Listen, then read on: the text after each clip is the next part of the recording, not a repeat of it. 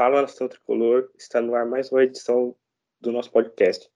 No programa de hoje, vou falar sobre o jogo de São Paulo contra o River Plate na próxima quinta-feira no Morumbi. Comigo hoje está Emily Rodrigues. Oi, gente.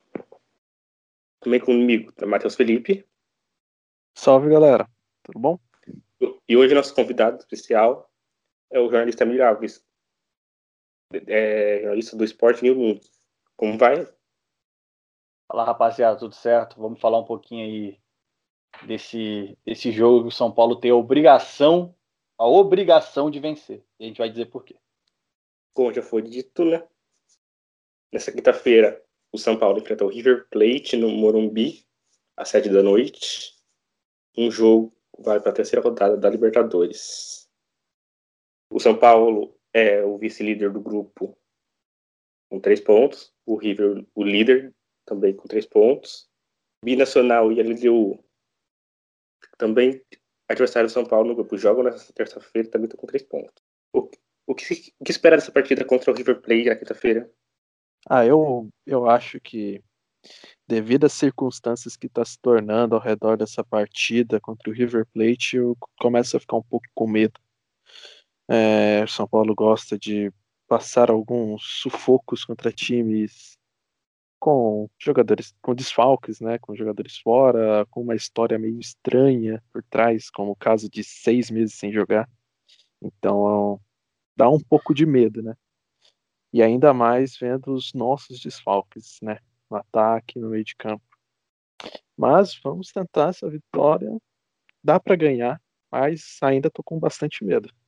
Então, eu acho que vai ser um jogo bem difícil, é, porque é o River, né? Apesar de todos esses essas coisas que estão contra o fato de estar muito tempo sem jogar e tudo mais, eu acho que vai ser um jogo difícil, até pelos desfalques que a gente tem, mas tem como ganhar sim. Bom, é, ao meu ver, concordo com vocês, realmente vai ser um jogo difícil. É, só que eu acho que a questão não, é nem, não tem como não ganhar. Para mim, é, a obrigação é de ganhar. Como obrigação era ter ganhado o Mirassol. Né? Um time profissional que vai enfrentar outro, outro time profissional que está seis meses sem jogar, seis meses, fazer uma partida oficial. É, um absurdo se o São Paulo não conseguir uma vitória. E eu já acho um empate um negócio é, fora do comum.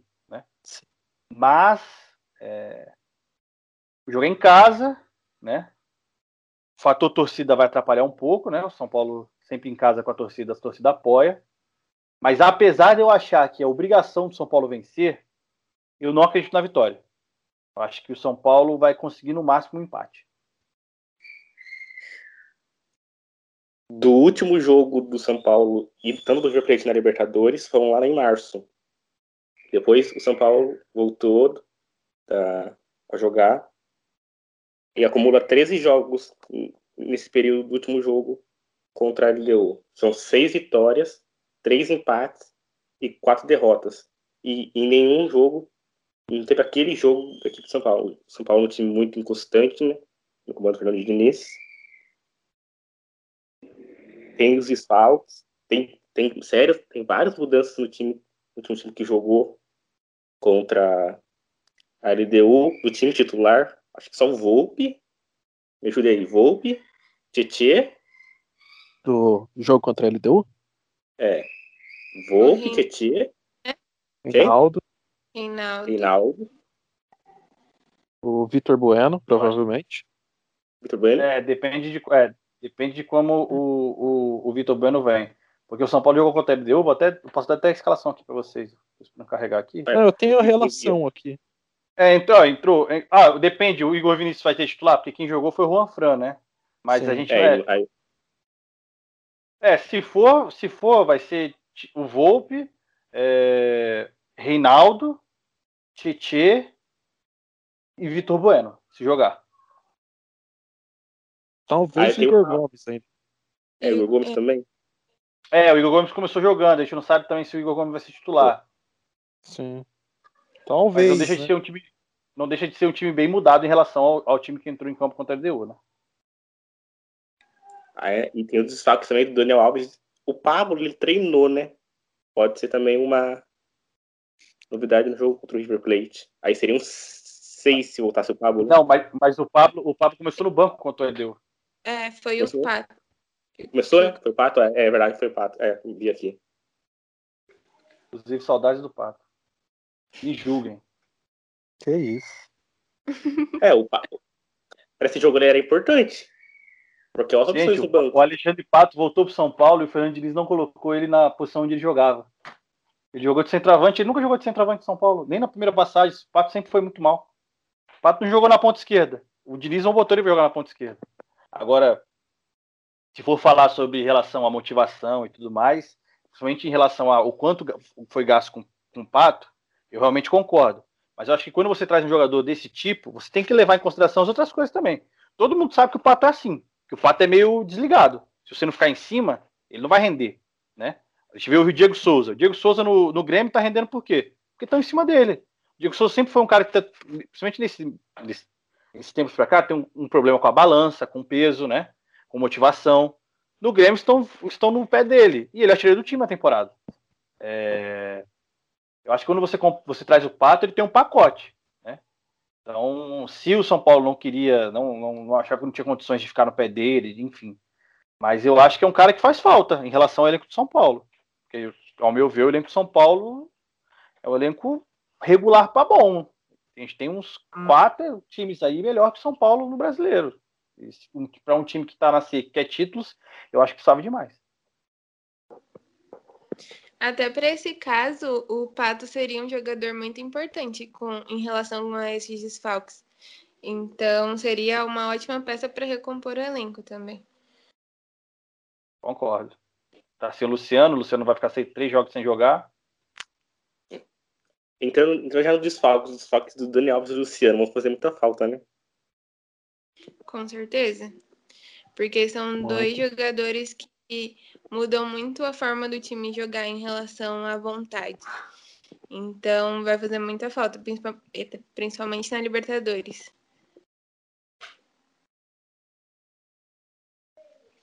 Pode o bom dessa, bom dessa história é o, o, retorno, a recuperação física do Hernanes, né? que voltou no momento ideal, né? que foi essa saída por conta de lesão do Daniel, e ele ressurgiu. Então conseguiu agregar bastante, pode agregar bastante, né? Não vai ficar um vazio tão grande como poderia ser se ele não tivesse em campo. Mas o Profeta também tá bem irregular, né? Fisicamente. Faz uns 40 Sim, mas... Aí eu acho que ele dá uma. Ele muda o, o ânimo do time, né? Dá um gás a mais. Então eu acho que nessa questão ele já ajuda bastante. Acho que em representatividade, o, realmente o Hernandes é, é, é, vai ser muito bom, né? Contar com o Hernandes. É, acho que São Paulo perde em relação ao Daniel Alves. Eu acho que essa história de ficarem falando para ele jogar na lateral, acho um absurdo. O Daniel Alves tem um, tem uma capacidade técnica muito grande. Mas eu acho que também, já que o Anthony foi embora, ele deveria ter testado na ponta direita, né? Ele ser um jogador que flutue pelo campo e testado na ponta direita. Acho que é, podia ser uma alternativa que o Fernando Diniz podia tentar para encontrar é, um, um, um, lugar para o Daniel Alves no time. Apesar dele estar ele estava jogando bem, né? Ele estava marcando gols. Eu acho que ele podendo jogar do meio para a ponta, e podendo ser um, um ponto direito de São Paulo que joga por dentro, a gente ia ganhar muita coisa, porque o Daniel Alves ele, ele jogou a vida inteira ali pela, pela parte do campo, né? pela lateral direita do campo. Só que eu acho também você botar um jogador do Cacete Daniel Alves para ser apenas um lateral direito também, eu acho que, principalmente no futebol brasileiro, eu acho que, que não faz muito sentido, né? Mas é, eu acho sim, a ausência dele vai ser sentida, como a do Luciano vai ser sentida também, apesar de ainda achar que não foi o ideal a, a, o molde como aconteceu essa troca, mas já que já, já está aí, vem, acho que mais tendo sorte do que jogando bem, mas vem contribuindo com gols e, e conseguindo alguns pontos importantes para o São Paulo no Campeonato Brasileiro. Com todos esses desfalques, como que vocês escalariam esse ataque? Hum, difícil, hein? Olha, Eu vou falar do meio para frente, tá? Tá. Eu colocaria o Tietchan mesmo. Eu vinha de Hernandes e Igor Gomes. Na esquerda, eu não entraria com o Vitor Bueno, eu entraria com um, um, um Paulinho Boia. Na direita, na direita é, é difícil, porque o São Paulo tá, acho que não encontrou ainda um jogador para jogar por ali, né? É... Era o Anthony. Era o Anthony, e aí o Luciano vem jogando, mas enfim.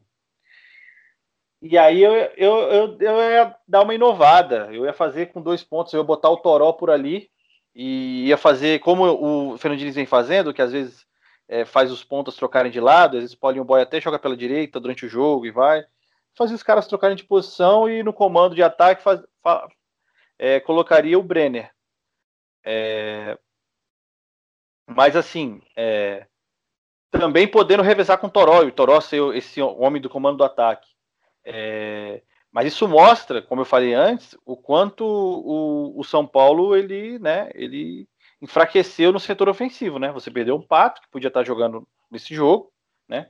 Você tem o Pablo que pode se o Pablo conseguir jogar na quinta-feira vai ser muito importante, né? E você tem quase só opções da base, né? Porque se você for ver, você tem Gonzalo Carneiro e Trellis, você prefere jogar com Toró e, e Paulinho Boy e Brenner, né? Então, realmente as opções para o Fernando Diniz não, não, não são das melhores.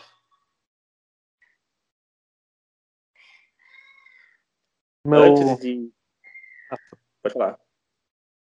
Ah, não, eu ia falar o, é o meu time, né? O, pode falar. Tá. Quero ver, quero Antes ver de falar, vocês. Ah, pode não, falar. Pode... Contra o Santos foi Tietê, Hernandes Gabriel Sara, é, Vitor Bueno, Paulinho Boy e Brenner. É isso? Isso. Okay. Não manteria ninguém? Cara, o Sara. É que assim, para mim o Sara não é ponta, ele joga por dentro, né? Eu prefiro no é. jogo contra o River Plate começar com, com o Igor Gomes por dentro. Acho que, que por mais que o Sara fez, fez dois gols, eu acho que a torcida anda pegando muito no pé dele, sem. Pode ser outro assunto pra gente falar lá na frente. É, acho que sem necessidade, acho que o Sara é um moleque bom de bola. Mas eu acho que eu começaria assim. Mesmo com o Sara é, tendo é, feito dois gols no último jogo. Assim, eu concordo com a escalação do Igor Gomes e Hernanes. Só que é meio complicado jogar com o Reinaldo e sem um jogador fazendo a cobertura do Reinaldo, né? Que foi o Diniz comentou, se eu não estou enganado, que o Gabriel Sara fazia aquela. ocupava melhor ali aquela posição Espaço. do Reinaldo. É, aqueles espaços deixados para não levar um contra-ataque ou uma bola nas costas dele de bobeira. Então, e ainda mais se tratando de um River, né? E eu preferia, sim, jogar ofensivo, jogar com Hernanes e Igor Gomes. No ataque, o Brenner, Paulinho Boia e o e o Vitor Bueno mesmo. Só que, devido a, essas últimas atuações, teria que fazer algo mais tranquilo, mais leve, porque jogar com o Igor Gomes, o Gabriel Sara, Hernanes, Paulinho Boia e o, e o Brenner. Deixaria o Igor Gomes meio na ponta, entendeu? Eu sei que não funciona tão bem, mas eu acho que poderia ser a única opção. Eu acho que eu gostei dos dois times que vocês sugeriram. Para mim, se fosse jogar é, mais ofensivo, seria a primeira opção que vocês deram. E para jogar mais na defensiva, acredito que a segunda opção que o Matheus deu é bem interessante. o Lua nesse, segurando mais o time seria uma boa? Ou você acha que vai ficar muito defensivo contra o River Plate do Morumbi? Cara, é, eu acho que o Luan não se encaixa no esquema do Fernando Diniz. Só isso. O, o jeito que ele joga, é, o Luan não tem essa de bola. E se ele já escalou a zaga que ele escalou, é, que vem jogando bem, não estou fazendo críticas, mas estou falando que o principal motivo dele ter tirado Bruno Alves e Arboleda foi pela saída de bola, ele não pode abrir mão disso, né? Então, é, e eu acho também que o São Paulo tem que pensar o seguinte, cara, o São Paulo precisa ganhar esse jogo. A perda, o perda de pontos contra o Binacional, ela foi algo que, que pode atrapalhar muito, né? Eu mesmo, eu não acredito que o São Paulo vai ficar para a segunda fase. Falei que vocês vão ficar, vocês vão ficar putos comigo hoje. Que isso? É, Não, você vai. por- porque é, eu acho que o São Paulo vai empatar esse jogo. E o São Paulo joga fora. Contra a LDU, em Quito, acho muito difícil também conseguir um resultado positivo. Já era um grupo muito complicado. Então, o jogo contra o Binacional com uma equipe super fraca era para ter. é, era para ter ganho o jogo de qualquer jeito. Então, o São Paulo aqui no Morumbi tem que, na minha opinião, matar ou morrer, entendeu? Porque seria uma segunda vitória, uma segunda derrota por- em cima do River Plate, né? Eu acho que esses dois jogos contra o River Plate vão ser praticamente um confronto, direto. Então, é, perdeu pontos onde não podia ter, onde não podia ter perdido, entendeu? Também tem o problema de que o Binacional não, vai mais jogar. O, o River Plate ele deu, não jogarão em Juliaca. Devido a, a pandemia. Vão jogar em Lima. O São Paulo foi o único o único a enfrentar o Binacional na cidade de Juliaca. Vai, vai ter um, uma diferença enorme nisso. Com certeza. Já era difícil se classificar, agora piorou mais ainda. Sobre a dupla de zaga, o Diego e o Léo. Vocês acham que eles vão, vão sentir o peso da Libertadores ou vão continuar jogando bem como estão jogando no Campeonato Brasileiro?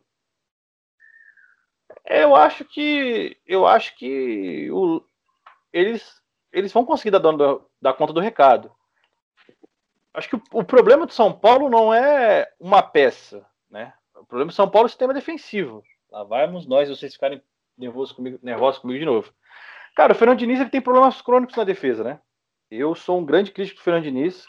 Acho que ele não é o técnico ideal para São Paulo. Não acho que esse trabalho vai dar certo. Ele tá quase um ano no time, tudo bem que parou durante quatro meses, né? Mas o time continua oscilando. É, cara, eu trouxe uns números aqui para vocês. O São Paulo ele tem média no ano de um gol tomado por partida, certinho. 26 jogos, 26 gols tomados. Só que se a gente for pegar depois da pandemia, o São Paulo jogou três jogos no Paulista tomou 7 gols. No Brasileiro, tomou de 10 jogos, tomou 11 gols. Entendeu? Então foram 13 jogos e 18 gols sofridos. Da média de 1,3,8, ou seja, quase 1,4 de gols tomados por jogo. Então, e, e- e basicamente São Paulo só toma gol de contra, é contra-ataque, né? É recomposição. São Paulo tem um, um- um problema crônico em recomposição. E fora, né, que eu não vou nem falar sobre. é, acho que vocês todos devem gostar muito do senhor Thiago Volpe. Eu tenho minhas ressalvas. A gente pode falar mais na frente. Então, é, o São Paulo ele, ele, ele é muito refém de precisar fazer gols, entendeu? Então, eu acho que nesse, nessa partida, é, acho muito difícil o São Paulo passar em branco. Né? Acho muito difícil o, o- a defesa do São Paulo passar em branco, ilesa. né? Foram poucos jogos essa temporada que o São Paulo passou ileso. Então, o São Paulo precisa, precisa, precisa criar, precisa fazer gol. Além dessa questão da recomposição, o time peca muito na bola parada. É uma Também coisa que a gente vem há muito tempo e o time continua é, errando em todos os jogos. Todos os jogos tomam algum gol de bola parada.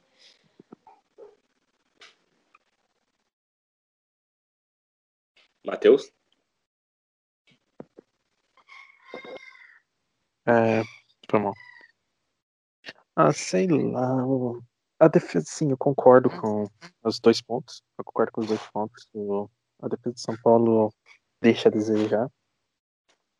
É, tomamos três dos 11 gols em Campeonato Brasileiro. Três foi contra o Atlético Mineiro. Em lances duvidosos, entre aspas, né, de- da qualidade dos nossos jogadores, que deu um uma tristeza, né, ver aqueles tipos de gols. Mas eu acredito que sim, os, o Diego e o Léo podem fazer uma boa partida. Eu acredito que eles consigam fazer uma boa partida. Mas só que, por se tratar de um time muito grande, ser só uma boa partida pode não ser o suficiente. É, o Volpe vem de falhas, vem de momentos ruins, pode ser um momento dele fazer a redenção, de fazer uma defesaça, de salvar o jogo, ficar no 0 a 0 graças a ele, com certeza, pode acontecer isso. Mas, querendo ou não, ser bom não é o suficiente em alguns momentos. E contra o River pode não ser o suficiente. Talvez ache um golzinho e nosso ataque sofrido, quer dizer, com poucas opções ofensivas de qualidade realmente, podem fazer falta, que nem o nosso amigo falou. Cara, é, assim, sobre o Thiago Volpe, é, eu, eu critico muito ele, né, nas redes sociais, e as pessoas não entendem o meu ponto. Eu não, para mim o Thiago Volpe não, é não é um goleiro ruim. Só que não é porque o São Paulo ele teve é, goleiros ruins, quando eu falo ruins, eu falo do Denis e do, e do Sidão, eu não enquadro o Renan Ribeiro, porque eu não achei, eu não cheguei a achar o Renan Ribeiro ruim, né? Mas eu não achei ele também um, um ótimo goleiro. Mas é, o, o Volpe não é tão bom, tão melhor que o, que o, que o, que o Renan Ribeiro. Né? Eu não acho o Volpe um goleiro espetacular. Porque o Volpe é um goleiro que ele pega uma bola incrível e que no outro lance ele falha, né? O Volpe é um, é um, é goleiro totalmente constante nas partidas. Ele, ele, não é só um goleiro que, tipo, ele é inconstante na semana ou no mês. É, para mim, o suco de Thiago Volpe é, foi o jogo contra o Guarani. O Volpe, ele pega muito contra o Guarani, né? Pega umas duas, três bolas contra o Guarani, mas espalma uma bola de um jeito, de um jeito, é, para não dizer ridículo, pro meio da área Exato. e o jogador do Guarani faz gol, entendeu?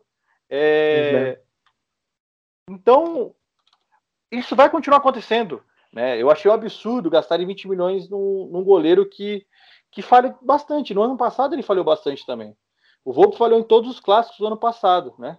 Esse ano ele falhou já contra o Santos de novo. Uma falha que, nossa senhora, não precisa nem falar. Né?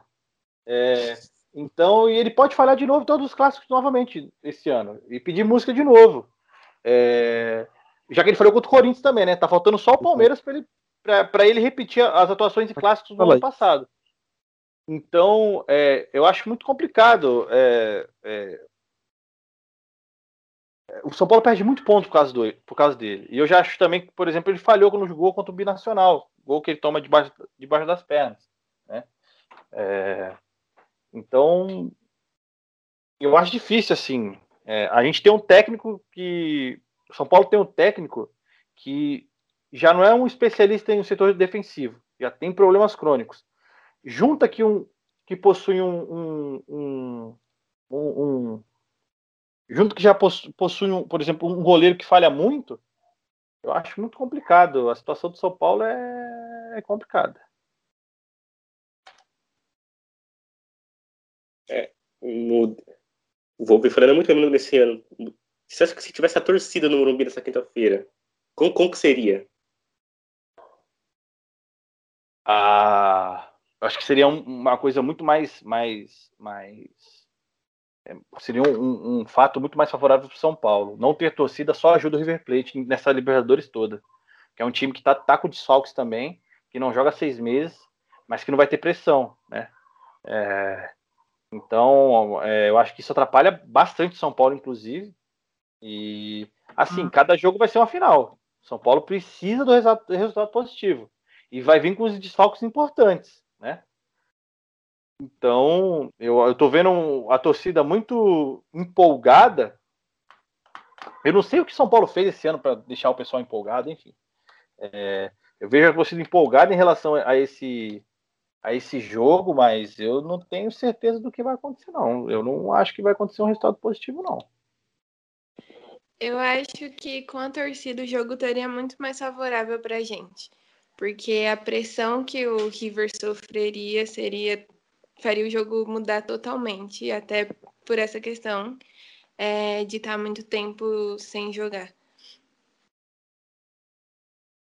Alguém consegue me confirmar a informação que o River estava punido de, de, ter torcida no estádio, não era isso? Alguma coisa assim? como que vai funcionar agora que não vai ter torcida realmente? Vai ser adiado ou eles tiveram uma sorte gigantesca e a punição vai passar batida? Alguém sabe me dizer? Não vi nada sobre isso. Cara, pra ser bem sincero, não vi também. É que seria bem o estranho. do River São Paulo vai ser, da volta sendo no Libertadores de América, na casa do Independente, né? É, vai ser em Avejaneira. Vai ser nem no. Monumental. Agora com isso, agora exatamente eu não sei. Verdade. Como que vai ser essa punição do River? Ah, que seria sacanagem. Agora, agora que eu lembrei, quando vocês falaram sobre isso, do, do River ter essa vantagem de não ter a torcida da visitante, quer dizer, a torcida mandante, no caso do São Paulo, eu fiquei pensando agora, o, o River foi punido. Será que vai passar essa punição logo nesses jogos que não pode ter torcida? Seria bizarro. Mais um favorecimento para o time argentino. É. Mas, mas sim, eu acho que a torcida faria muita diferença e seria um, um ponto fundamental para um jogo com raça, jogadores se matando em campo para tentar ganhar. Seria um. Me daria um pouco mais de conforto para ver o jogo, pra bem sincero. Para esse jogo, o River Plate em 2020, ele tem apenas 10 jogos nesse ano, tem 7 vitórias, 2 empates e apenas uma derrota, que foi do time reserva na estreia da Libertadores contra, contra a LDU. Como vocês acham que o Marcelo Gadiardo vai trazer o time do River Plate? Como que o River Plate vai jogar aqui no Morumbi? Cara, eu acho que o, o, o River Plate não vai tentar é, é, se impor aqui, até porque saiu o Escoco, saiu outros jogadores, né? É, vai estar sem o Lucas Prato. É, eu vi a, a, a relação aqui agora, né? Mas ele vai ter jogadores importantes, como o Reizo Pérez, o Ponzio, o Zuculini, o Sousa, o De La Cruz, o Borré, o Matias Soares, né? Então, é, tem o goleiro Franco Armani, que é um ótimo goleiro. Então, vem sem peças, mas vem com, com a base do time, né? É intacta. Então, é, eu prevejo muitas dificuldades para o São Paulo, mais uma vez reiterando. Você, torcedor São Paulo, está ouvindo aqui, acho que é, prepara o coração, porque você vai sofrer na quinta-feira. Eu acredito que até por condições físicas o River não vai impor o jogo dele aqui, porque o São Paulo tá tem muito mais jogos, né, depois, muito mais jogos não. Jogou, né, depois da da pausa por causa da pandemia. Então, eu acredito que o São Paulo vai ter que propor o jogo. E eu não sei como o time vai se portar assim, não. Até por conta dos desfalques que a gente já comentou. Eu concordo com a Emily, o River não vai conseguir impor o jogo.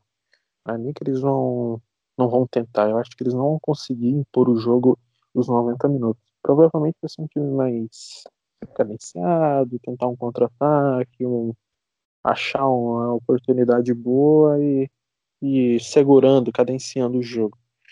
Mas ainda assim é perigoso demais enfrentar um time recheado de craques. É, craques não, tem muitos jogadores bons e alguns craques, né? Como o goleiro lá, o Armani, que é muito chato. Aqui, a próxima escalação do River Plate, segundo os sites argentinos, a segunda tem Neta Sports, né? Marquei aqui. Armani no gol, Montiel, Martins Quarta, Penola Bom e lateral. o, Angeli, e o Angelieri é, substituindo o Casco, que foi diagnostica- diagnosticado com Covid-19. Uhum. Aí, na na proteção da zaga, o Enzo Pérez. Aí, um pouco mais à frente, o Álvares. Nath Fernandes, excelente jogador. De La Cruz também nem se fala. Borré e Matias Soares. Gente, esse time é forte. Inclusive, eu acho mais forte que o São Paulo. Sem os desf- com o São Paulo com os desfalques, pô. Muito mais forte. É, a gente conversou com uma jornalista argentina, que ela vai, vai participar do nosso podcast. Ela vai falar um pouco mais sobre o River Plate. É, A jornalista é Antonella Secchi. Antes de la pandemia, River padeció un duro golpe tras perder el torneo local que parecía ganado. El mismo se lo quedó su clásico rival, Boca Juniors. Su último encuentro debió ser ante Atlético Tucumán por la primera jornada de la Copa Superliga el 14 de marzo del presente año. Sin embargo, el conjunto de Núñez no se presentó porque creían que no estaban dadas las condiciones sanitarias. Posteriormente causó polémicas ya que Marcelo Gallardo exigió en uno de los peores momentos del país retomar el fútbol argentino. Con respecto a la Copa Libertadores, en el grupo D, River perdió 3 a 0 en Quito frente a Liga Deportiva Universitaria y goleó 8 a 0 a Binacional en el Monumental. Actualmente, el plantel sufrió las bajas del delantero Ignacio Escoco, que se fue a Newell's, y del centrocampista colombiano Juan Fernando Quintero, quien está a un paso de emigrar a China. Entre los que se marcharon se hallan los juveniles Franco Paredes y Enzo Fernández, que ahora son partes de Defensa y Justicia por un préstamo.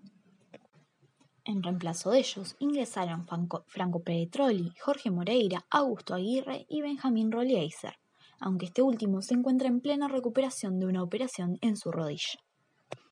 Además, Lucas Prato estará ausente por una distensión en su isquiotibial de la pierna derecha, pudiendo perderse incluso el duelo ante Nacional. Tampoco contará con el lateral titular Milton Casco debido a que dio positivo a COVID-19. Si bien por ahora es parte del equipo argentino, Martínez Cuarta estaría pronto a dejar de vestir la banda roja. El defensor de 24 años está convencido de que debe aprovechar la propuesta del Celta de Vigo para dar su primer paso en el fútbol europeo. Pero la idea de River contrasta por completo con la del chino, al menos por ahora, ya que en Núñez consideran que la oferta de 5,5 millones de euros por el 50% del pase del zaguero es insuficiente. Por otro lado, si bien Conmebol permitió inscribir en la lista de buena fe hasta 50 futbolistas, el millonario anotó solamente a 30. Esto se debe a que no piensan exponer a los juveniles sin rodaje en una competencia internacional, y en caso de tener que pagar los platos rotos por esta determinación, será Gallardo quien ofrezca su espalda para que recaiga sobre ella el peso de los futuros resultados. En los aficionados preocupan demasiado la diferencia de nivel con respecto a los equipos brasileños, quienes se mantuvieron en ritmo de competición. Por las restricciones impuestas por el gobierno argentino, el plantel millonario recién pudo volver a los entrenamientos el 10 de agosto y no disputó ni siquiera amistosos de preparación. Fiel a su estilo soberbio y arrogante, Marcelo Gallardo hizo una práctica de fútbol de 10 contra 10, sin arqueros, ya que en el reglamento se prohibía el juego de 11 contra 11, un hecho completamente criticado que significó la burla a todo el personal de salud que arriesga su vida día a día para salvarla de todos los argentinos, y hacia el gobierno que intenta preservar la salud de sus ciudadanos. El muñeco es caracterizado por un carácter altanero que se termina cuando se enfrenta a una derrota. Con respecto al director técnico, Gallardo es un estratega natural, de esos que suelen cranear sus tácticas y estrategias hasta el último momento. Son pocas las veces que se ha confirmado su equipo titular con mucha antelación, aunque cuando hace retoques son muy puntuales, como cuando planteó el 5-3-2 ante Boca Junior en la edición de 2018. De no haber ningún contratiempo, la posible formación para enfrentar a Sao Paulo en el Morumbi sería un 4-1-3-2, a lo sumo un 4-4-2, para que su disposición táctica le permita tener una mejor distribución en el juego respecto a su rival. Sea cual sea el sistema, lo que no están en duda es que el equipo va a jugar inmerso en campo rival, presionando alto para recuperar la pelota, generando superioridad numérica por afuera para progresar y siendo lo más vertical posible.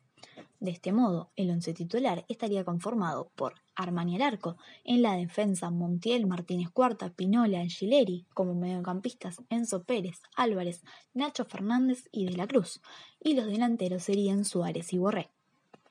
De esta forma, el banco de suplentes estaría integrado por Lux, Bologna, Rosa, Paulo Díaz, Poncio, Sosa, Ferreira, Carascal y Girotti. River suele iniciar el juego desde atrás con Enzo Pérez, un mediocampista cerebral y combativo, como tercer hombre en la primera línea, con los zagueros a sus costados y con los laterales bien adelantados, pero no siempre los marcadores de punta permanecen pegados a la línea de cal En este River se ha visto muchas veces que Milton Casco se coloca frecuentemente como un interior más para generar supremacía en la zona central. Es allí donde Nacho Fernández y Nicolás de la Cruz, con mucha movilidad, combinan con los laterales y dan fluidez al juego. En el equipo de Gallardo, recuperar la pelota es vital. No forza el error del oponente de turno. Directamente sus jugadores buscan quitar el balón. Tener a los laterales tan arriba y en ocasiones ocupando espacios en la zona medular les permite tener más éxito al momento de aplicar un concepto conocido como presión tras pérdida, es decir, intentar reconquistar la posesión inmediatamente después de perderla. Su ciclo está colmado de laureles habiendo ganado 10 de las 14 finales que disputó en todas las competencias. Su palmares está integrado por dos Copas Libertadores, tres Recopas, una Sudamericana, dos Copas Argentina, una Supercopa Argentina y una Suruga Si bien por el extenso parate es una incógnita cómo se desempeñarán los argentinos en el campo de juego, hay una gran expectativa en contar con una batalla a nivel táctico entre dos equipos de autor. Então, falou dos desfalques, é, de quem, do time que seria titular, é, dos reservas que provavelmente seriam, é, deu uma, na, no, na, eita, na opinião dela, ou não sei de onde que ela tirou, é, de qual seria a formação do time. E ela falou um pouco sobre cada é, característica de cada jogador, não foi, Paulo? É, foi isso. Ah, então suave. É, como se fala no River Plate, saiu o Escoco, o Quinteiro foi para a China, Martins quarta pode sair do time, o Casco e o Lucas Prato são desfalques. Mesmo assim, vocês acham que o São Paulo é favorito ou, ou não? De jeito maneira. Eu acho que Como não é que eu- favorito. Porque. Ai, pode continuar, desculpa. Não, relaxa. Porque é o seguinte, eu tô falando com um time que vem ganhando, que vem ganhando, é, empilhando taças e taças em vários anos. É que perdeu jogadores importantes, perdeu, mas continua com a boa base do, do time que era antes. A- foi o atual semi, semi, semifinalista da Libertadores. Eu só não acho que o River Plate Finalista. é favorito, por quê? Porque tá seis meses sem jogar. Então isso faz com que as coisas fiquem iguais, 50 a 50. O São Paulo não é favorito jamais. Concordo com Miller, não, não tem favorito. Tá bem igual. Eu acho mesmo. O São Paulo soltou né, a, a nova inscrição dos 40 jogadores aqui inscritos para Libertadores, com alguns destaques aqui, que eu vou destacar alguns aqui. É de Carlos, zagueiro da base. Bom, Promissor. É, ele joga de volante também, né? Né? Ele, joga de volante. eu gosto, go- eu gosto, eu gosto dele, gosto dele. Acho, acho um bom jogador. O Rojas estava escrito desde o começo. O que, o que ele pode falar do Rojas? Cara, eu acho que Então- o Rojas faz uma grande falta. Cara. Pode continuar, Matheus. Não, pode falar, pode falar. Cara, eu acho que o que o que o eu acho que o Rojas ele faz extremamente é uma falta porque o Rojas era titular antes do Anthony, né? O Anthony estourar assim, o Rojas se machucou. É, eu acho que que cara, ele é totalmente fundamental para esse time e a volta dele seria muito importante, mas tem que ver como é que ele vai voltar, né? Porque ele passou quase dois anos sem jogar por causa de problema no joelho. Então, acho que o Rojas é uma pe- seria uma peça muito importante, principalmente nessa questão de velocidade, porque tá um pouco difícil para o São Paulo. E é uma característica que o time do Diniz tem. Então, se ele conseguisse voltar, seria uma peça importante, mas também tem essa questão de estar muito tempo sem jogar, a confiança do jogador e tudo mais. Então, não sei é, definir o que o Rojas poderia fazer pro- pelo time se conseguisse voltar. O retorno do, do Rojas, ele voltar a jogar bem, ter um bom desempenho em campo, acho que colocaria o São Paulo num patamar melhor, né? Porque hoje a nossa opção de jogo de com velocidade, drible é só o Paulinho. Tem o Elinho também, mas não consegue desempenhar tão bem. E o, e o Paulinho mesmo também não, não consegue, perde alguns gols, inclusive contra o. Caramba, eu esqueci o time. Foi agora, recentemente, contra o Bragantino. Isso.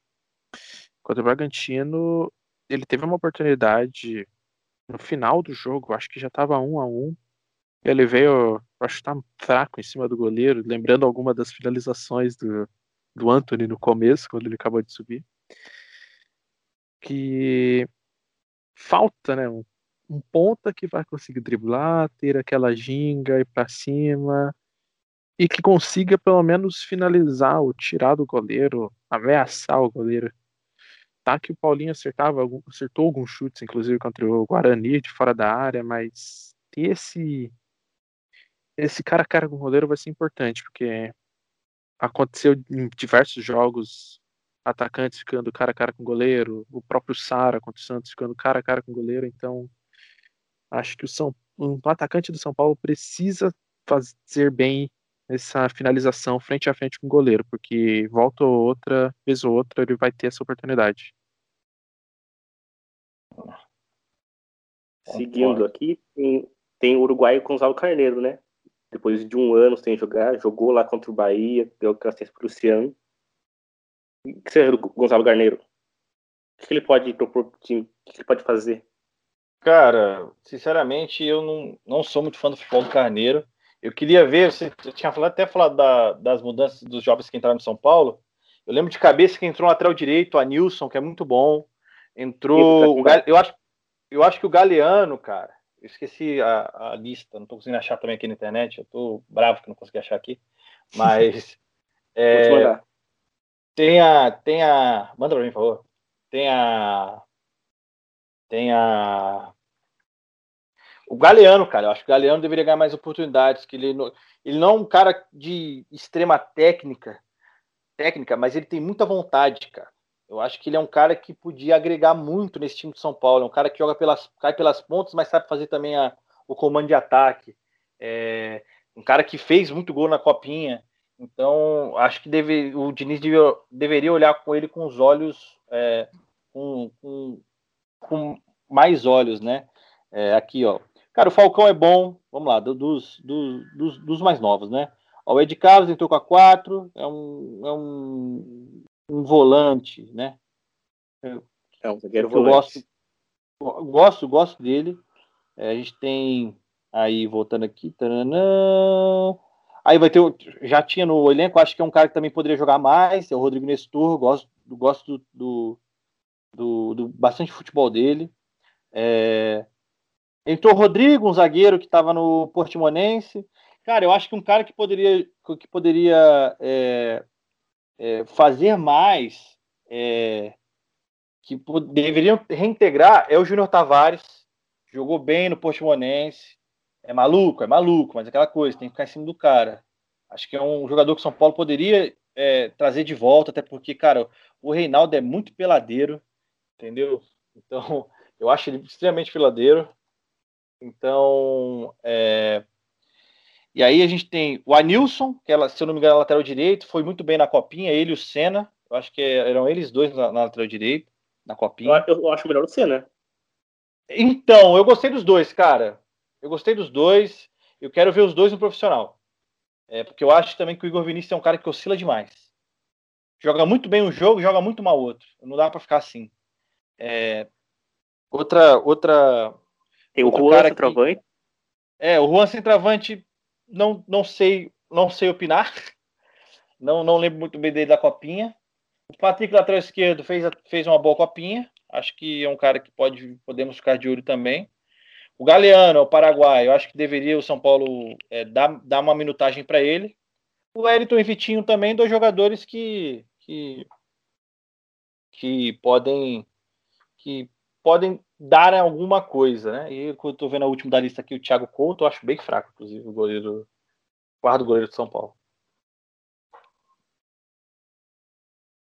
Dessa lista, se bem que são quase metade de Cotia. Sim. Você vê o, o, problema de o São Paulo, a gente fala de elenco de São Paulo, cara, o elenco, o elenco de São Paulo é um elenco que, cara, tem é praticamente o corte inteiro, né? É um elenco inexperiente e e para uma Libertadores faz falta. Oi? Tá parecendo Cotia, mais convidados. É, exatamente, cara. É, é, é, é, eu acho que chega a ser até assustador. Eu acho que São Paulo nunca foi com um time com tanta categoria de base como agora, cara. É, acho que é, é, um pouco, de certa forma, preocupante, né? Pra você ter ideia, por exemplo, o Liceiro foi escrito, sendo que ele não joga até o final do ano, né? É, eu vi isso aqui. Você viu? Era de alguém. Entendeu? É, então, é, acho, acho que o torcedor São Paulino tem que ficar muito tranquilo, porque é, acho que a montagem do elenco não foi feita de uma forma, uma forma, de uma forma direita. Acho que, por exemplo, o, acho que ter tantos jogadores cotistas assim é, é, é, deixar o elenco muito inexperiente. Não que eu não acho que tem que usar a base, muito pelo contrário. Eu acho que entre trazer um jogador mais ou menos e usar um cara da base, eu prefiro usar um cara da base, entendeu? São Paulo não precisa fazer contratação pontual. Aquele cara que vem para compor o elenco. São Paulo tem que fazer contratação. Deixa eu reformular até. São Paulo não precisa fazer aquela contratação de compor, de compor elenco, entendeu? Porque, pô, pra que você vai comprar um vai contratar um cara por meio para compor elenco, sendo que você tem Sara, Igor Gomes, Rodrigo Nestor, Luan, você não precisa, cara. Bota os caras para jogar, né? Se gasta muito cotia, deixa os caras jogar. A São Paulo, quando for no mercado de contratação, ele tem que ir, ir trazer contratações que entrem e joguem, entendeu? Por isso que quando veio até o Luciano, eu fiquei meio assim. Porque é o seguinte, entre dar a vaga, por mais que todo mundo ache que ele está jogando bem, né? Eu acho que entre dar uma vaga para o Luciano, eu prefiro dar uma vaga a um cara da base. E acho que o Everton também, na ponta esquerda, ele seria muito importante para a gente, né? Mas o Fernando Diniz quis fazer a troca. Então. Eles muito também. Não, não saber se dava pra comprar com o Everton. É, esse é o problema, não dá pra fazer. Mas aí é, a gente entra na, naquela, naquela velha história, que é, o, que é o que eu sempre digo. É, a questão não, foi, não é nem é, é se era para manter o Everton. A pergunta é: tinha necessidade de trazer na época? Pagar 15 milhões num cara que todo mundo sabia que só se machucava no Flamengo? Né? É, para mim é a mesma coisa em relação ao Fernando Diniz é, a, a, o pessoal ficava perguntando: ah, meu Deus do céu, o Fernando Diniz precisa.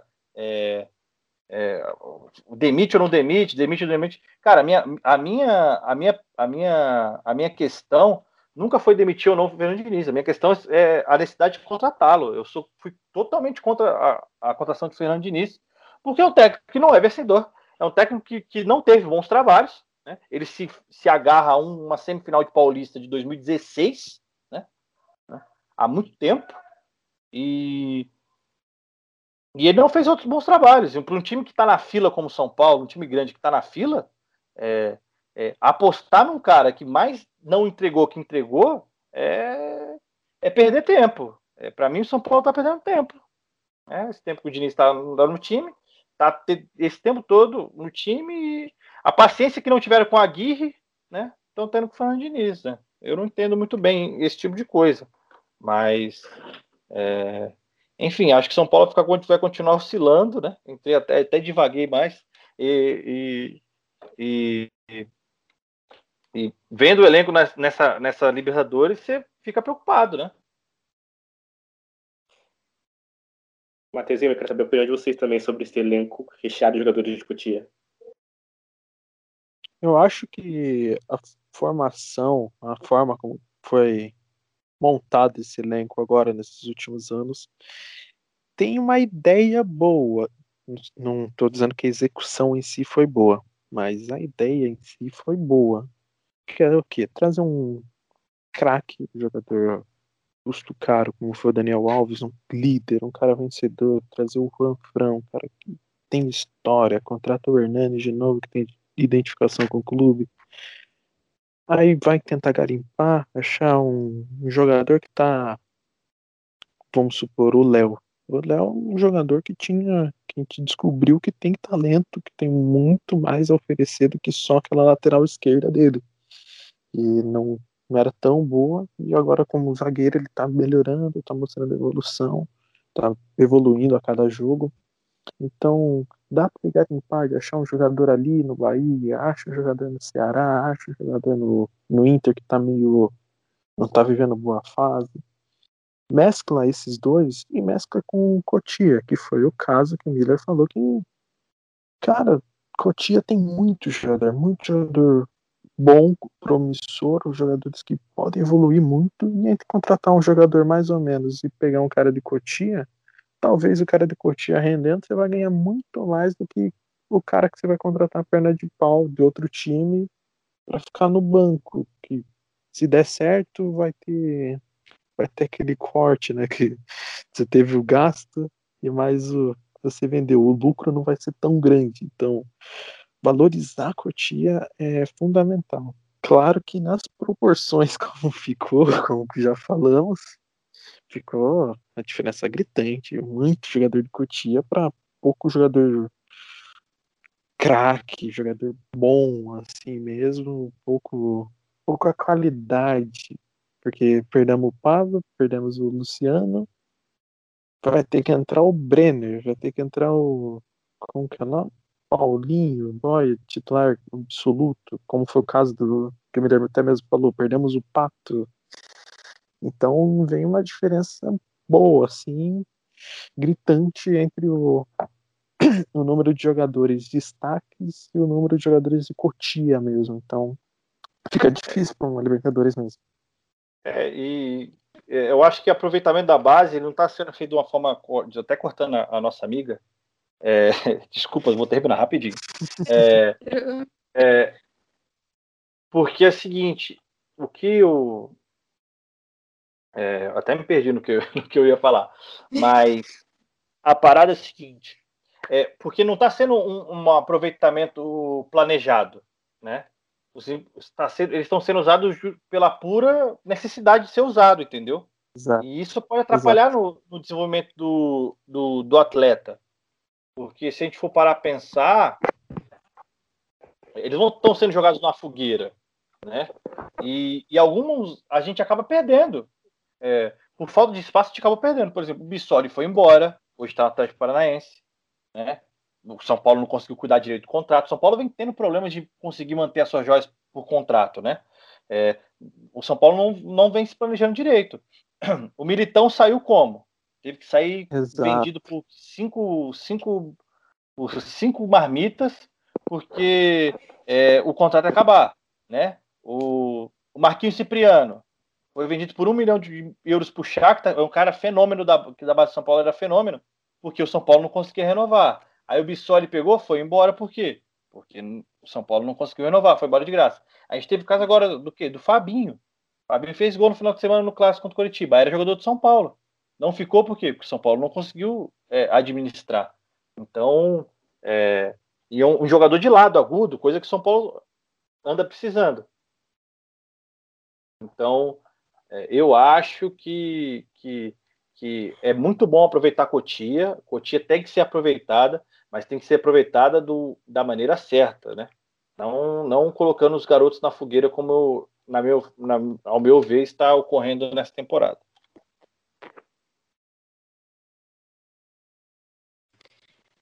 Então, eu acho que o São Paulo se planejou muito mal é, em questão de elenco, como vem fazendo há muito tempo.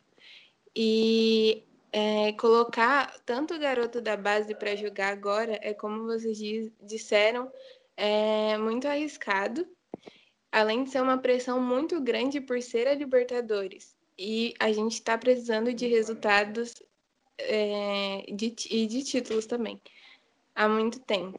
Então, eu acho que a formação do elenco foi muito mal feita. É, não tem como São Paulo continuar formando elencos dessa forma, porque assim a gente não vai conseguir alcançar nada nunca. É, vai ser muito difícil se, se continuar sem esse planejamento.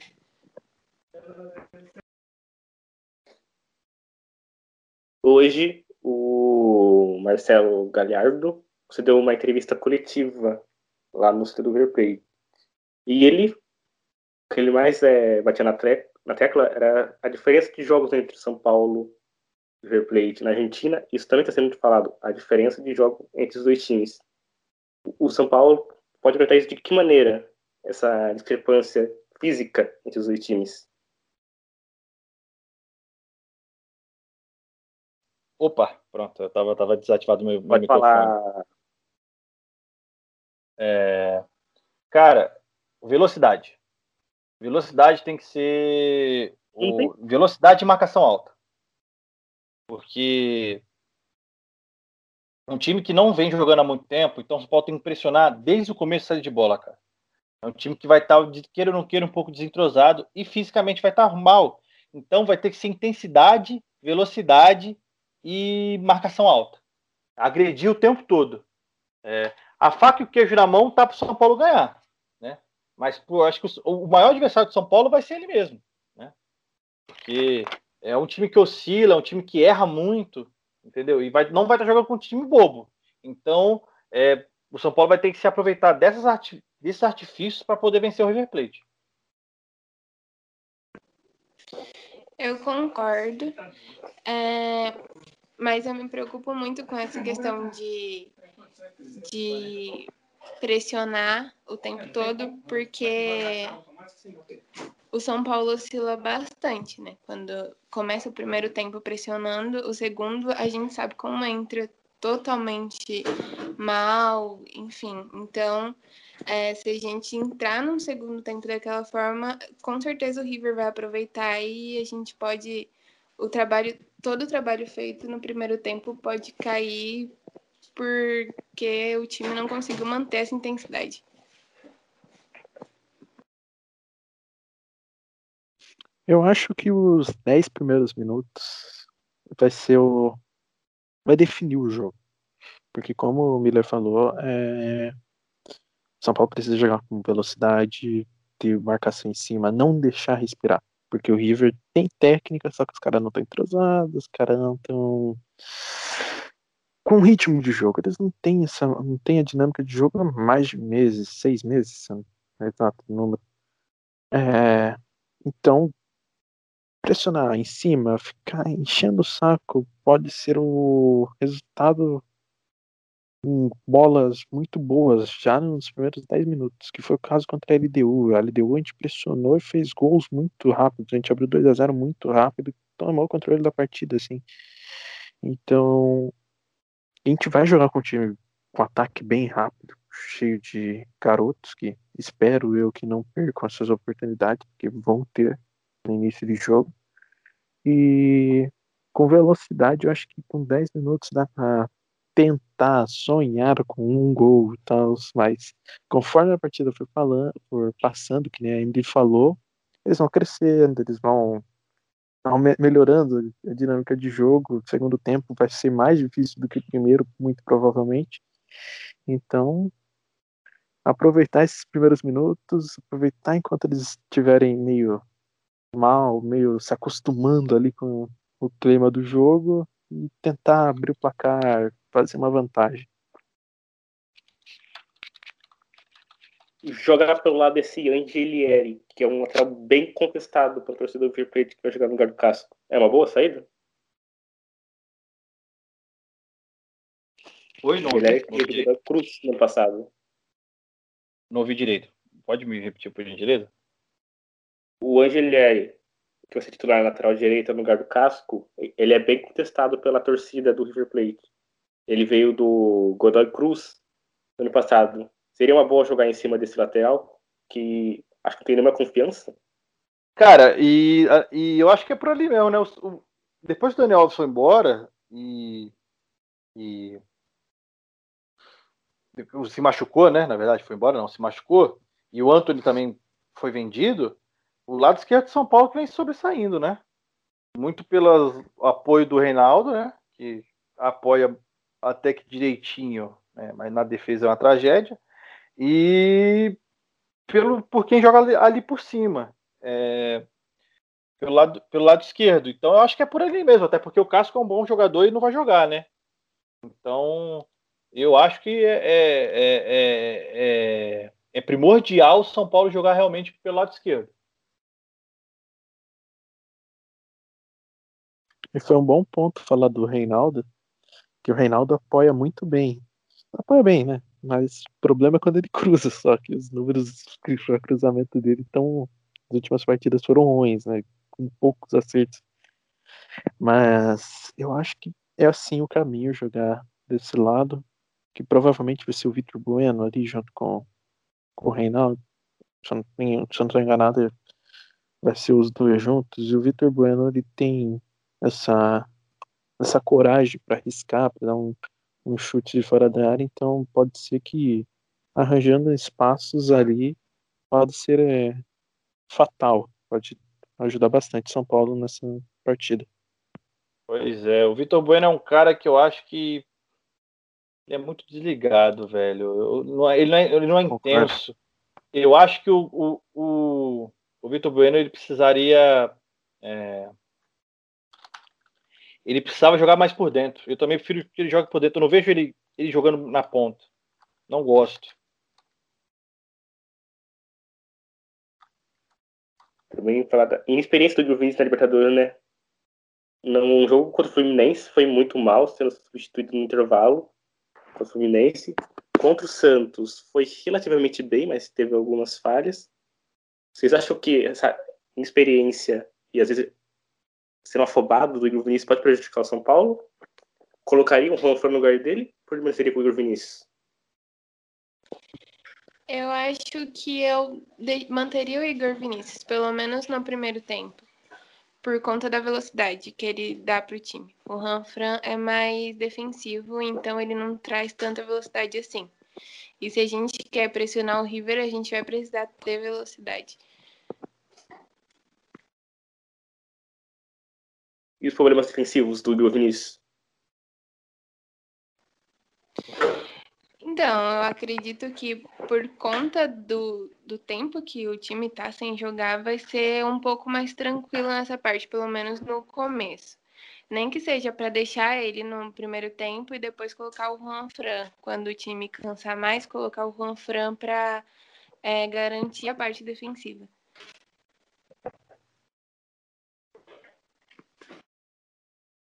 Sim, eu respondendo a sua pergunta, sim, eu tenho medo do Igor Vinícius naquela afobação dele prejudicar o São Paulo e, e não acho que as chances disso acontecer sejam pequenas.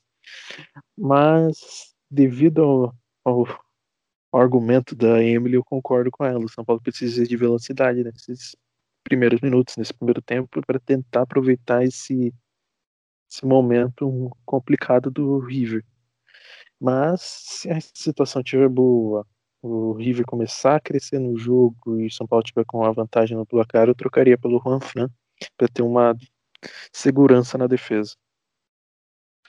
Então, eu acho que é mais ou menos isso mesmo que os dois falaram. É, eu começaria com o Igor Vinícius mesmo, por muito por causa da velocidade.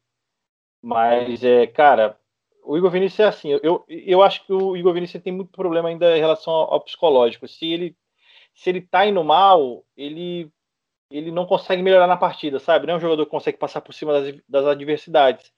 Então, eu colocaria eu colocaria ele, mas se eu visse que que não não está funcionando, ah, eu já já correria para outro para o Juan Fran e colocaria na partida sem pestanejar.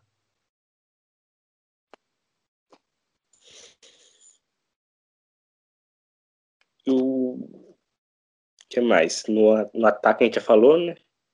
Qual que vocês escalariam? No gol, Volpe. O que esperar do goleiro do São Paulino contra o River Plate? Que ele pegue tudo, todas as bolas que vier, que faça uma ótima parte, ótimo, ótimo, vá fazendo um ótimo jogo e vai falhar um gol, como sempre faz. Espero que ele não dê brechas que nem ele deu nas últimas partidas, todas as outras. Inclusive não foi citado hoje, mas teve o lance contra o esporte que se sai aquele gol, eu faria questão de ir para São Paulo xingar ele. Mas tenho muito medo, mas é o que tem. Dá para confiar nele. Dá, é, dá pra confiar nele até um, um, certo período, só, que nem o Billy falou. Discordo, eu só discordo do que tem. Eu acho que já passou da hora do Lucas Perry ter, ter uma chance tem uma sequência, né? Não adianta você dar um, um, jogo de, de, de, de sequência sim, com o goleiro. É... Ah, poderia ter sido contra o Guarani, né?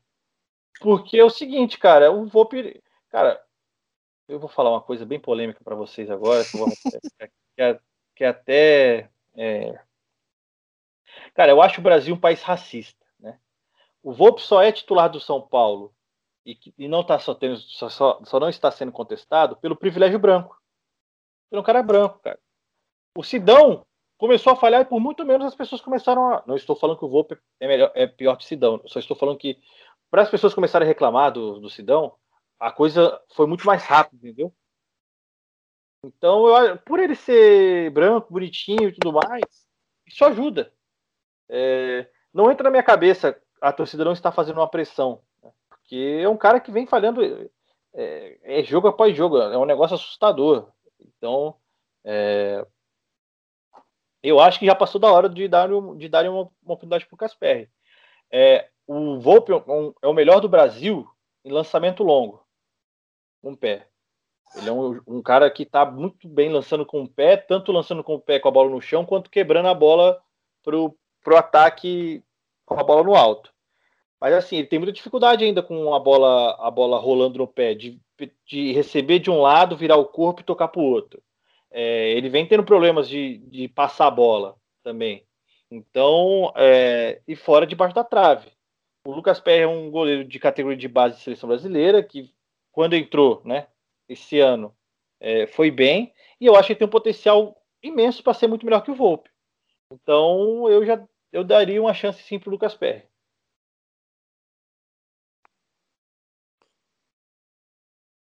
Algo, quer falar alguma coisa sobre esse essa declaração dele? Sobre o Volpe? Pode discordar, gente. Pode discordar, pode discordar. Eu acho que talvez possa ser que algum dia a gente precise testar o Lucas, mas eu acho que agora não é o momento, é porque é um jogo difícil e a gente sabe como a torcida de São Paulo é. Se ele falhar, vai cair todo mundo matando em cima e é muito ruim para um pro psicológico de um. Eita, é muito ruim para o psicológico. Nossa, não sai. Para o psicológico de um jogador, é, essa pressão toda, principalmente por toda a questão que envolve ele.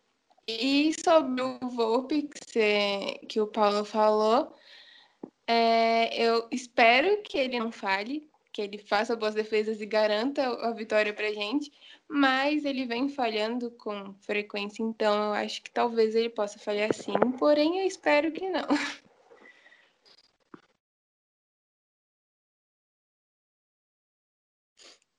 Posso falar? Pode. Eu discordo totalmente desse privilégio branco do Volpe em relação ao Sidão. O Volpe, a gente sabe que a gente espera algo, a gente sabe que ele pode melhorar. O Sidão era aquilo o Roger chamou só porque sabia jogar com os pés. Pra mim não tem. Claro, existe. Você acha que o Volpe, você acha que o Volpe com 20, 29 anos ele pode melhorar? Eu acho. Eu não acho, mas eu acho ele um goleiro. Eu acho, eu acho que ele. Não, eu acho. Eu não acho ele um goleiro ruim. Eu acho ele um goleiro regular para bom. Não acho ele um bom goleiro. Acho ele nota 6. Máximo. Forçando ainda. Em 2019, se não fosse ele, o São Paulo não teria Libertadores. Pra mim, Cara, muito pelo contrário. Eu acho que o ano passado o São Paulo fez de tudo para não ir. Eu acho que, principalmente o Fernando Diniz, né? O São Paulo ele vai empurrado para a fase de grupos da Libertadores direto. Né? O Atlético Paranaense ganhou a Copa do Brasil e empurrou o São Paulo para a fase de grupos da Libertadores, porque o Atlético ainda passou a gente. Mas se o Atlético não tivesse ganho né, a, a Copa do Brasil, a vaga não tinha descido para o São Paulo. São Paulo ia para pré-Libertadores. É, eu acho que São Paulo é, podia ter passado com muito mais facilidade para a Libertadores esse ano, conseguindo uma colocação melhor do que o brasileiro do ano passado, mas fez muita força para não ir. Ah, tudo bem, né? Cada um. Ah, sim, óbvio. Eu não concordo. Eu acho que essa é uma crítica um pouco exagerada. O Thiago Volpe, claro que ele falhou bizonhamente contra o Santos, mas pedir a saída dele para mim já é muito. Jogar não, o Casper no jogo contra o River, pra mim não tem eu cabimento. Acho, eu acho que ele tem, eu acho que ele tem, eu acho que ele tem condição. Acho que é um, um ótimo goleiro e, e o Diego demonstrou uma grande, uma grande, uma grande personalidade. É, e acho que o Lucas Perry, por já ter feito algumas partidas do profissional, é, pode duas. sim enfrentar o. Acho que foi duas, acho que foram três, né? Jogou contra o CSA, o. É, acho que CSA, meio tempo contra a LDU e Santos, que ele falhou no primeiro gol. Ah, não falhou o primeiro gol. Foi uma falha. Falhou sim. Achei que falhou. Falha. Mas eu, eu acho que. Mas aí, se você. É aquele negócio, para você dar para você botar um outro jogador, um outro goleiro, é, você tem que dar sequência para ele, né? Não adianta você botar um jogo e tirar. Né? Então, se o Fernando Diniz for fazer isso, e eu acho bem difícil de fazer, não, acho quase impossível ele fazer isso, é, eu acho que, que aí ele tem que dar sequência. Mas para mim, atualmente, eu, eu, no lugar do Fernandinho, já colocaria o, o, o Lucas Perry, até para até dar um. O, o Volpe sentir um pouco da pressão, porque ele vem falhando interruptamente e não acontece nada. Goleiro precisa de uma sequência, né? Essa parada também foi para de outros goleiros. Não é só o Volpe, tá lá, o Cássio, grande da torcida do Corinthians, e falando muito, foi. A gente viu os protestos do domingo, foi um dos mais caçados. É, tem uma hora que vai ser ah, um assim. Mas... Um absurdo caçar o Cássio, velho. o cara é um dos maiores jogadores da história do Corinthians. Assim, o pessoal em cima dele, velho. Tem tanto jogador para ficar em cima, em cima do Cássio. Meu Deus. Agora, a gente já tá indo pra parte final. Agora aquela hora temida, né? Hora dos palpites. Hoje todo mundo vai palpitar. Não tem essa de medo de palpite. Eu quero começar com você, Emily, seu palpite. Logo comigo, Paulo, que eu zico o time, entendeu? Não dá, não. Ai, isso, meu cara? Deus. É porque você quer mais foge. Oi? Pensa positivo. Não, toda vez que eu dou um palpite, acontece o mesmo placar, só que ao contrário. Então, eu né? Fala 1x0 River aí, Fala 0x0, 1x1. Não acontece nada. Pera, deixa eu pensar. Começa por outro, depois eu falo. Eu sou a última, tá bom? Vai, Matheus. Você é ousado. Vai ficar 2x1. Um, um gol do Reinaldo vai ser de pênalti. E o outro vai ser do ah. Vitor Bueno. Dois vão pro São Paulo. Um vai ser Ah, o do Bueno vai ser de bicicleta do meio de campo. Craque, gênio da bola. Hum, eu acho que vai ser um chute fora da área. Vai desviar e vai matar o Armani. Se você acertar, você vai apresentar a próxima edição. Tomara que eu erre.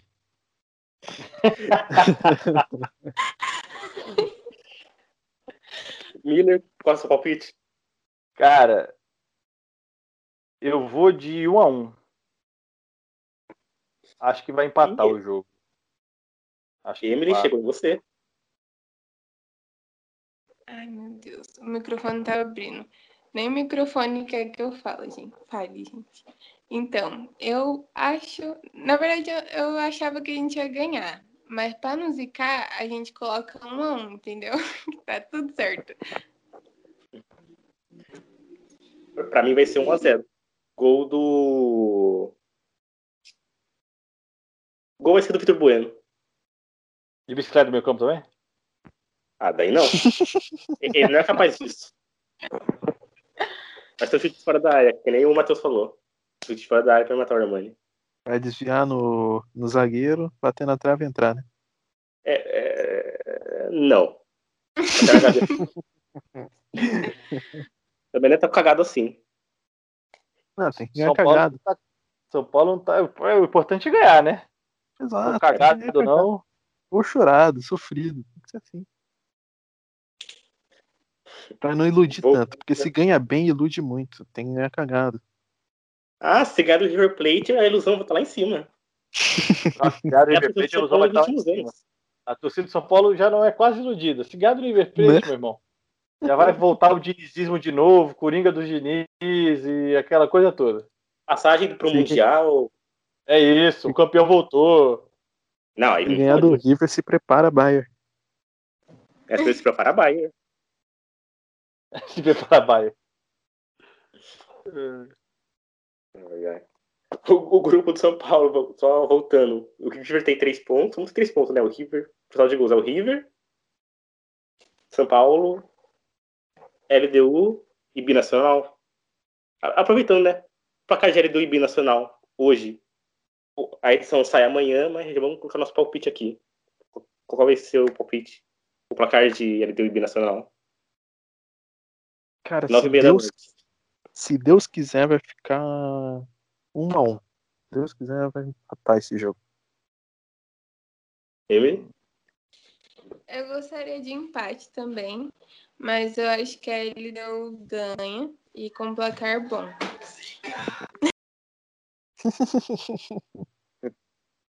Cara, eu acho que vão ser 4. Vai ser 4x0 deu. Vai ser Em em Lima? Em Lima? Ah. 4x0? Lima? Ah, vai ser, vai ser fora de casa? Ah, acho que Tá. 2x0 LDU dá. Tranquilo. Pra mim, eu acho que vai ser 1x1. 1x1 é um bom resultado pro São Paulo. É. O São Paulo tem que tomar cuidado com esse jogo, né? Porque se perde de pontos pro River, Eu espero que seja o seu 1 a 1 pelo amor de Deus. Tomara. Eu só não quero. Eu só não quero que o São Paulo seja o único time idiota o suficiente a não pontuar contra o Binacional lá. vai Olha, ser. E compartilhe Eu com ele. também quer- espero, mas acho que você vai. Você vai. você quer se decepcionar, cara? já fica puto agora já. Mas É, na hora. Triste. já. Então, no grupo, o adversário do São Paulo é a LDU. Não sei. Não sei, tudo depende, acho que, do próximo jogo. Que o Inter perdeu, né, para a LDU, mas ganhou, né? da- Se o Inter vai à primeira fase perdendo os dois primeiros jogos, né, é, complica para eles. Mas São Paulo perdeu os dois primeiros jogos, dois dos três, né? Falando assim, é, eu acho que a gente, eu acho que esse São Paulo River Plate vai abrir muito o que a gente vai poder é, projetar nesse grupo, sabe? Esse jogo também de hoje é importante. É de binacional, pra ver o que vai acontecer. Sim, com Sim. Ah, certeza. Fora que São Paulo vai fazer dois jogos em casa, né? Depois, do segundo turno, são dois fora. Então é mais difícil ainda. Também tem essa, uma boa observação. É, próxima terça é no Equador, né? Sim. Equador. E altitude? É a Sul de Quito. Ah, muito bem. A gente vai encerrando, né? Agradecendo ao Miller, que se disponibilizou para participar conosco. Suas coisas finais. E se quiser, divulgar, se quiser divulgar suas redes sociais. Divulgarei. Muito obrigado aí. Acompanho o Twitter de vocês. Gosto bastante. É... O meu Twitter é arroba o Miller Alves. Meu Instagram é arroba o Miller Alves. Todas as minhas redes sociais são assim. É, Falo muito sobre São Paulo. É, Minhas considerações finais é que vou deixar mais o pessoal nervoso aqui. Minhas considerações finais são que eu não acredito. Eu acho, eu acho que o São Paulo está mais para ser eliminado da primeira fase da Libertadores do que para passar. Acho que o Fernando Diniz é, não é, não foi uma boa escolha e acho que, como eu disse anteriormente, a discussão não deveria ser se demite ou não ele, a discussão deveria ser se traria ou não ele. Eu nem, nem cogitaria em trazê-lo, jamais, para o São Paulo. É, acho que esse mês de setembro vai também é, dizer muito sobre o que o São Paulo vai ser na temporada, porque agora o São Paulo já jogou contra Corinthians, Bragantino e Santos nesse mês. Três adversários. É, o Bragantino nem tanto, o Bragantino está uma bagunça e o São Paulo conseguiu empatar. Isso mostra o quanto o time está oscilando, né? Joga contra o Corinthians e não jogou, não achei que fez uma partida extraordinária, né? Mas ganhou e joga contra o Santos e empata. É, e ainda tem River Plate, LDU, River Plate e Internacional. Quatro jogos super difíceis. É, então, acho que em setembro, esse mês de setembro, o torcedor São Paulino vai ter é, Eu acho que vai ter uma. Vai estar tá mais claro, né? Porque estava tudo muito nebuloso sobre o que o São Paulo vai, vai, vai querer na temporada. São Paulo vai querer, vai estar tá ali disputando um título brasileiro, vai estar tá ali disputando um, um titular de Libertadores. Então acho que é, setembro pode ser um mês muito bom ou como pode ser um, um mês muito ruim para o tricolor. Mas obrigado, professor, e volte mais vezes. Só chamar que a gente está aí. Um abraço. Matheus, suas considerações finais. Ah, vamos torcer para ganhar, aproveitar esse adversário, entre aspas, fragilizado como o River. Vencendo o River, dá para sonhar com a classificação e torcer para chegar na última rodada dependendo só da gente. Porque enfrentar o Binacional em casa aí vira um, um fator muito favorável para a gente. Então tem que aproveitar esses, essas partidas, tentar ganhar esses pontos, porque a última rodada é contra o Binacional em casa, que o River fez oito. Claro que dependendo de São Paulo o jogo vai ser muito difícil, mas dá para classificar. Eu acho que dá, mas tudo depende do jogo de amanhã. Provavelmente o podcast está saindo na quarta. Vai depender desse jogo contra o River, para saber se vai conseguir ou não. Voltou para você, Emily. Então, Matheus, Matheus falou, é, a gente precisa ganhar esse jogo para conseguir projetar alguma coisa, né? Conseguir até é um jogo decisivo até para saber se a gente vai passar de fase.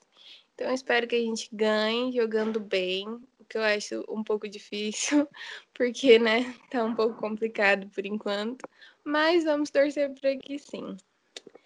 E é isso.